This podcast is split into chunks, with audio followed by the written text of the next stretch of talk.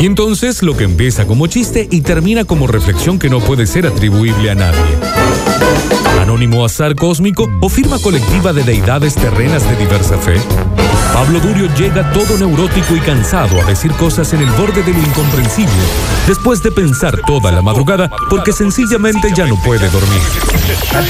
Películas pretenciosas, dibujos animados, pensadores contemporáneos y contemporaneidades tardías. Este agujero negro ubicado en la galaxia donde todo vale menos que cero es el toque Durio de la semana.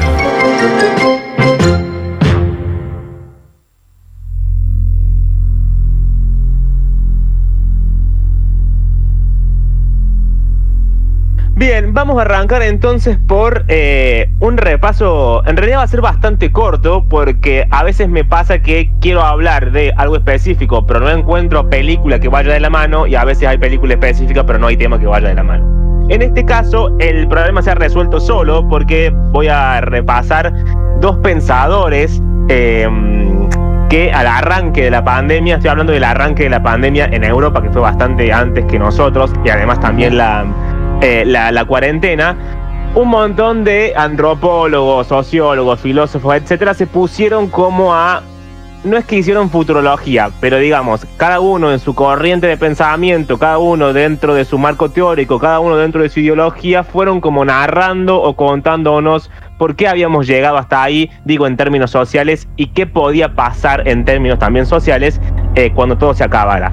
En este caso, eh, vamos a usar dos pensadores, vamos a ir y volver uno del otro. Uno se llama Bifo Berardi, hemos hablado de Bifo también al principio de la cuarentena porque eh, yo estuve siguiendo las crónicas de la psicodeflación, así se llamaban, las publicó acá eh, Caja Negra, que es una editorial en su blog, y vamos a sumar a él también a un amigo, digo, cuando digo un amigo, digo no solamente un amigo en términos personales, sino también alguien que está dentro de la misma corriente teórica, que se llama Amador Fernández Sabater y él escribió, está publicado en Lobo Suelto, así se llama la página, también una especie de crónica o algunas especies de informes o pequeños ensayitos sobre la cuarentena, sobre la pandemia. Hay muchos más, Sisek, digamos, eh, Byung-Chul Han, casi todos los pensadores contemporáneos y de moda han, se han expresado al respecto. De hecho, al inicio de todo hubo como un debate entre ellos. Y la, la, división era si íbamos a salir mejores, lo estoy reduciendo brutalmente, ¿no? Si íbamos a salir mejores de todo esto o y si íbamos a salir peores. Bueno, todavía no hemos salido, así que no adelantemos conclusiones. Pero eh, lo que hace uno de ellos, que es Amador Fernández Sabater, es comparar el coronavirus, el COVID, con la película de John Carpenter, eh, La Cosa, The Thing. ¿Por qué? Porque el, comparativo más directo, digamos, más obvio, es que en lo, lo que sucede en la película es que hay un marciano, un alien, que puede tomar la forma humana de tal manera que un grupo reducido de gente no sabe quién en realidad está contagiado con este virus, entre comillas, y quién no. Y empieza como una especie de conspiración, sospecha entre ellos, muertes, etc. Eh, y de ahí se toma en esta cosa de eh, el contagio sucede entre nosotros, el contagio está caminando eh, en la calle, en nuestra vida, y no sabemos quién es. Tenemos dos caminos, o sospechar de todo el mundo y matarnos, o ver cómo salimos de esto. Esa es como la comparación que se hace entre la pandemia, la cuarentena y la película de eh, Carpenter.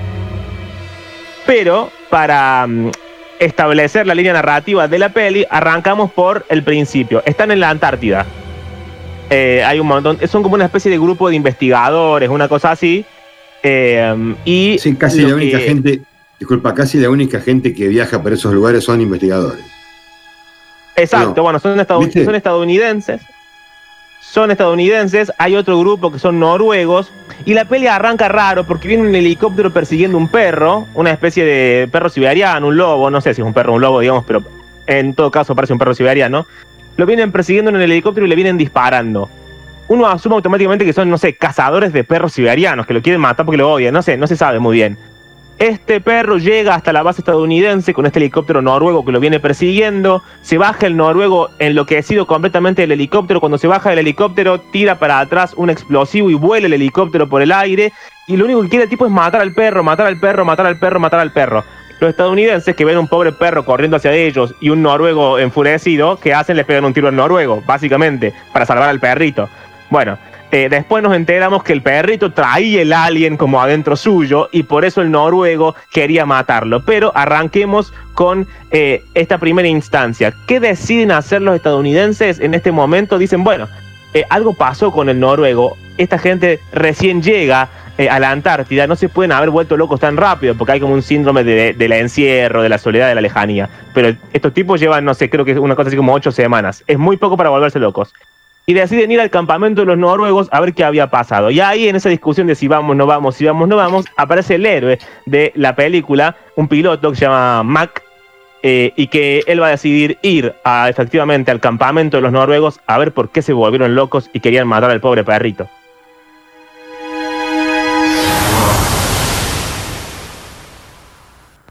¿Cuánto tiempo llevan aquí? Aquí dice que solo ocho semanas. Eso no es suficiente para que se vuelvan locos. Al diablo, amigo. Aquí bastan cinco minutos para arruinar a cualquiera. Eso es cierto. Solo miren a Palmer. Está así desde el primer día.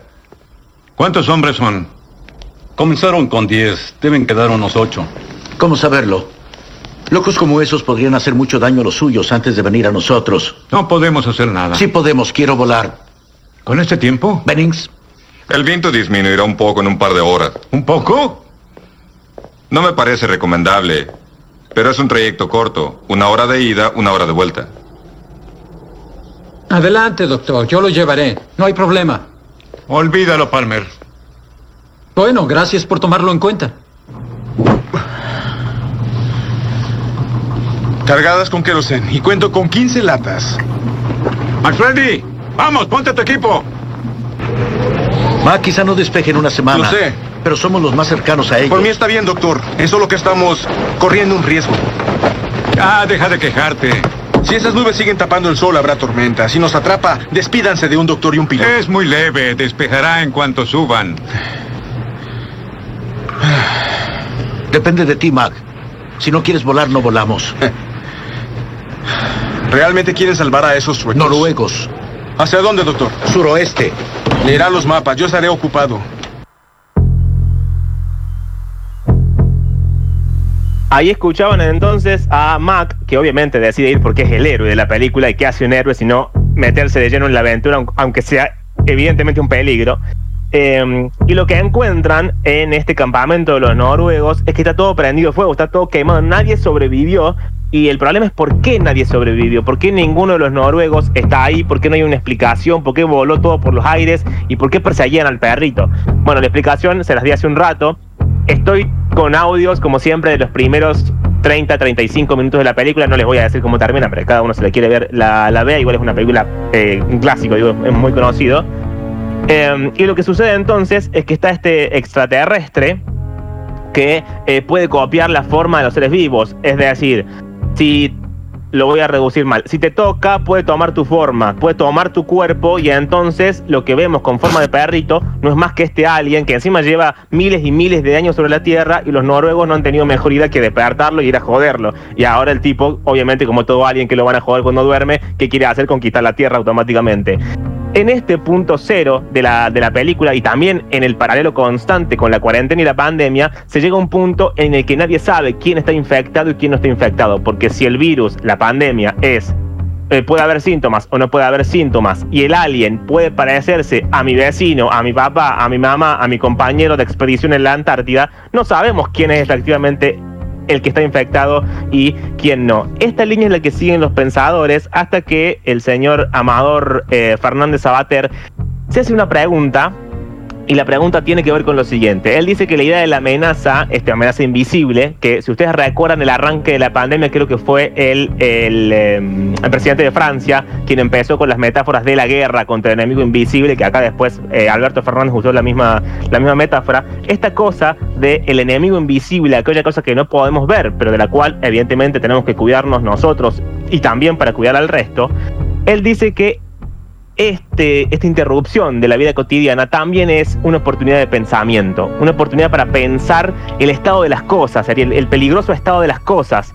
Em, no solamente pensarlo en términos de qué va a suceder o cómo vamos a salir, sino también pensarlo en sus propios términos de una interrupción. Se interrumpen los automatismos, aquella vida que teníamos que estaba regulada, me levanto a tal hora, voy al trabajo a tal hora, me baño a tal hora, tengo que hacer tal cosa, tengo que agarrar el auto, tengo que llevar a los chicos al colegio, los chicos tienen que volver, tengo que llevarlos con la madre, hay que hacer de comer. Todas esas cosas cotidianas que veníamos viviendo se, vieron interrumpidas, al menos en los... Eh, recordemos que estamos en los primeros meses de la cuarentena y los primeros meses de la pandemia. Y no solo los eh, tiempos, ¿no? También es la forma en que se hacen las cosas.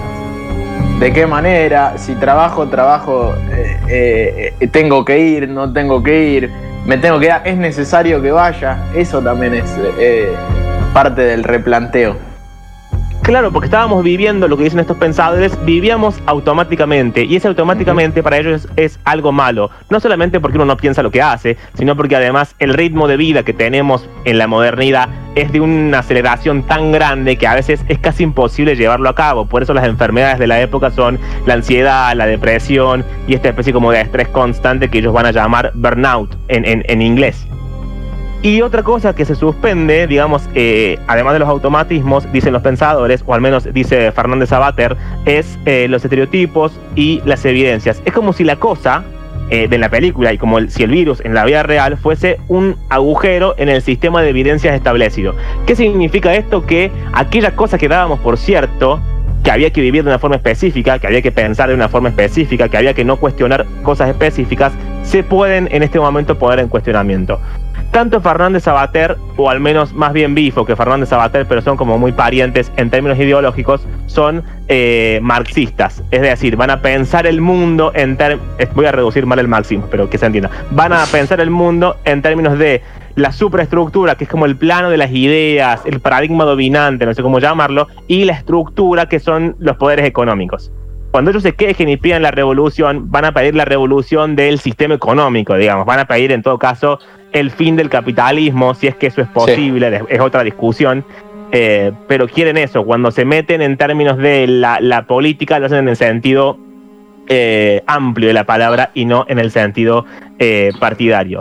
Y en este cuestionamiento general de las cosas, hay un replanteamiento en tanto y en cuanto el sistema mismo, cómo funciona la salud, la pública, la privada, cómo funciona la, la sanidad, cómo funcionan las ciudades, cómo funcionan los alimentos, cómo funciona la producción de esos alimentos, cómo funciona nuestra, nuestra relación con la naturaleza, nuestra relación con las cosas, nuestros vínculos, también la idea del cuerpo va a estar presente todo el tiempo en estos pensadores. Y va van a concluir, o va a concluir Fernández Sabater en un momento, algo muy interesante, que es eh, este extraterrestre en la película, este alien, lleva enterrado en el hielo desde antes que naciéramos los humanos. De tal manera, dice él, que quizás el alien sea más terrestre que nosotros mismos. Y el planteamiento automático es un virus, que es la forma de vida más primigenia que existía desde antes que nosotros. Quizá para él, para el virus y para él, somos nosotros, el, marciano, los extraterrestres somos nosotros. Claro. ¿Se entiende? y esta metáfora él la va a continuar con que nos hemos vuelto extraterrestres en el sentido literal de la, de, la palabra como fuera de la conexión con la Tierra, en la pérdida de, de, la continuidad entre lo vivo, es decir, el sujeto, nosotros, separado del objeto que es el planeta.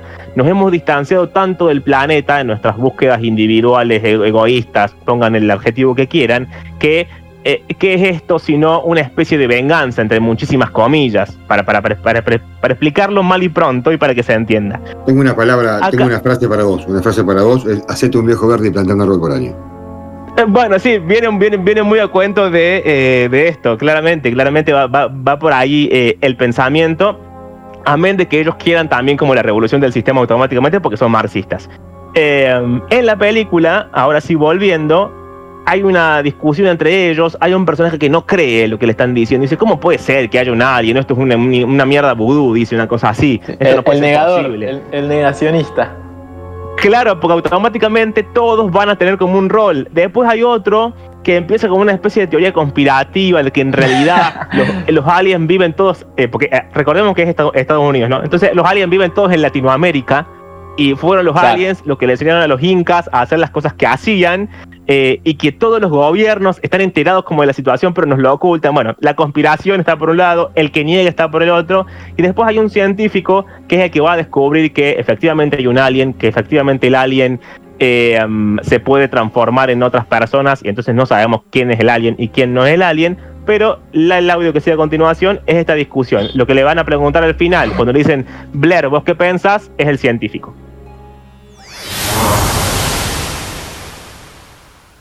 No lo sé. Hace miles de años esta cosa choca y esta criatura sale disparada y termina congelada en el hielo. Yo no puedo creer nada de esta basura.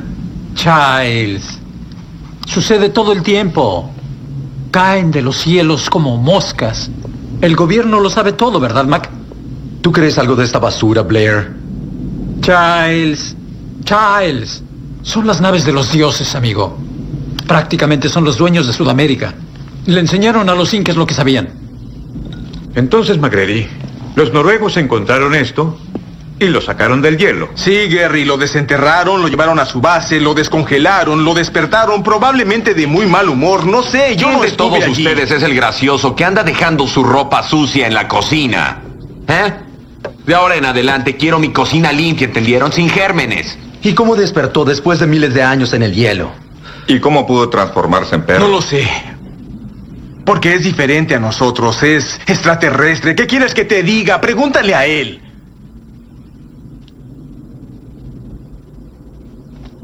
¿Tú crees algo de esto, Blair?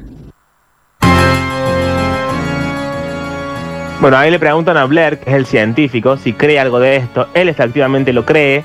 Después vemos, eh, es una peli vieja, o sea, eh, hay cosas tecnológicas que son un poco, quedan graciosas en la época, aun cuando los efectos especiales están, quedan bizarros, pero están bien hechos. No, no es que no es que te sentas a ver la peli en plan de, uy, qué bizarro esto. Está bastante bien logrado, incluso con el paso de los años.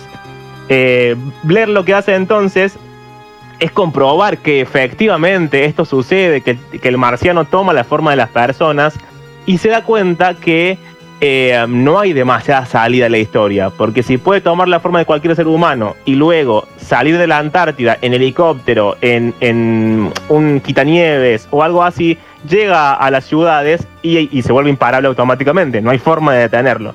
Entonces Blair se va a volver loco y va a empezar a romper todas las cosas eh, la peli tiene como un giro más en la trama después que no se lo voy a contar, veanla, pero en principio se vuelve loco y empieza a romper todas las cosas para que no haya comunicación con el exterior, desarma el helicóptero para que nadie se pueda ir, eh, destruye también la, máquina, le digo quita nieves, pero tiene otro nombre que ahora no, lo recuerdo. Quiere como salvar a la humanidad. Claro, quiere salvar a la humanidad aunque los condene a ellos a morirse, porque ellos no van a tener forma de salir de ahí nunca más.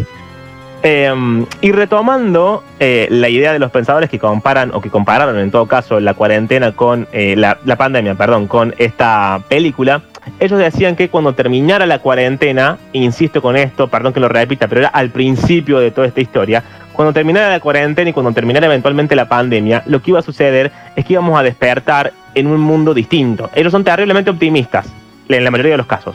Un mundo de acierto de reglas pero también una especie de desierto de automatismos, lo que decíamos hace un rato.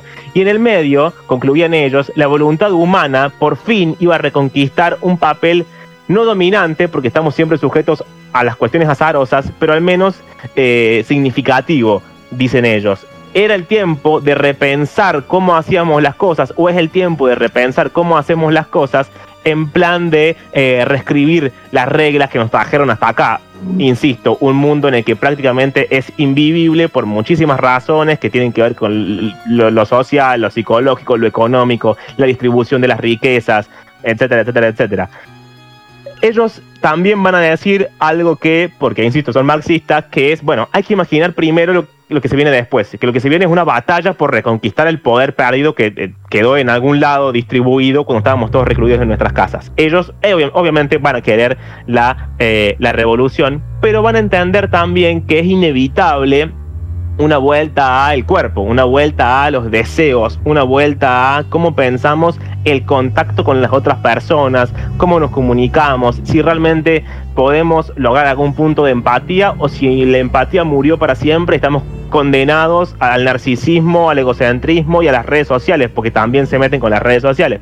Bueno, no hay una conclusión a todo lo que estoy diciendo, pero lo que sí hay es un tercer audio que es Blair, el científico de la cosa, volviéndose loco y rompiendo todo al grito de yo no voy a dejar que el mundo se acabe. No te acerques. No des un paso más. ¡No te atrevas, maldito! ¿Entendiste? ¡No te acerques! ¡Diablos! Dejó el helicóptero casi inservible. Charles, ¿a dónde vas a hablar? Aquí nadie habla Quiero con que nadie. vayas a ver si no le hizo que nada al tractor. Nadie se me va a acercar. Nadie entrará ni saldrá de aquí.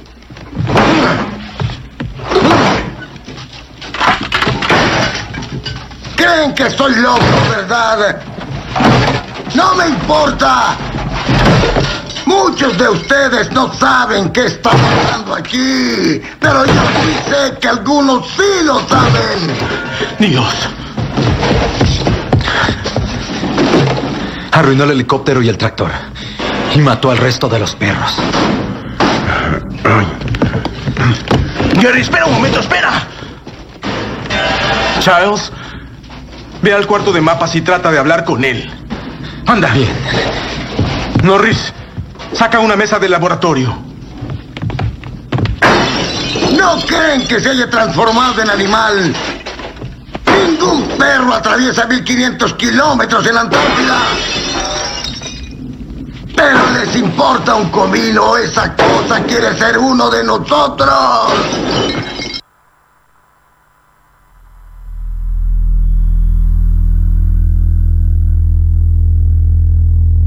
Por último, eh, lo que me voy a quedé hacer pensando, per- sí, perdón, me quedé pensando, eh, la angustia y la desesperación del científico es como la que vemos ahora en, en- los médicos y los científicos, básicamente, ¿no? Esa angustia de, de- de decirle a mucha gente no se dan cuenta de lo que está sucediendo en realidad.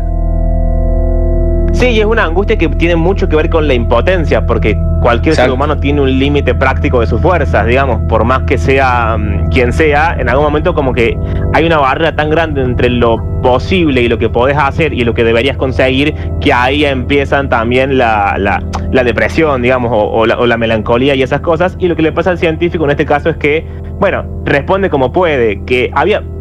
él podría haber intentado explicárselos quizás un poco mejor a los tripulantes de la, de la expedición y decide romper todo. Después, en la película entendemos por qué rompe todo, pero no les quiero spoiler el final, véanla porque está muy bien, está muy buena. Y mm, sí voy a terminar con eh, la forma en que termina Bifo. La segunda parte de la crónica es una crónica bastante larga porque tiene como varias entregas. Al menos hasta donde yo la leí, que yo la iba leyendo las traducciones al español porque creo que estaba eh, publicado originalmente en italiano. El, es italiano. Y eh, termina diciendo así. No, no debemos preguntarnos qué es bueno para las bolsas de valores, para la economía de la deuda y del lucro. Las finanzas se han ido a la mierda y ya no queremos oír hablar de ellas. Debemos preguntarnos qué es útil. Acá la palabra útil debe ser el alfa y el omega de la producción, de la tecnología y de la actividad. Me doy cuenta, dice Bifo, de que estoy diciendo cosas que me exceden, pero debemos prepararnos para enfrentar decisiones fuera de serie y para estar listos cuando esta historia termine. Esto es preciso para comenzar a pensar en aquello que es útil y en el modo en que es posible producirlo sin destruir el ambiente y el cuerpo humano. Y también tenemos que pensar en la pregunta más delicada de todas. ¿Quién decide? Atención, cuando surge la pregunta ¿quién decide? También surge la pregunta ¿cuál es esa fuente de legitimidad? Esta es la pregunta a partir del cual comienzan las revoluciones. Lo querramos o no, es la pregunta que tenemos que hacernos. Dice Bifo Berardi al final de su crónica número 2, llamada Crónicas de la Psicodeflación. Igual como siempre, les dejo todos los datos en mi cuenta de Instagram, arroba pablo-durio, y nos encontramos la semana que viene.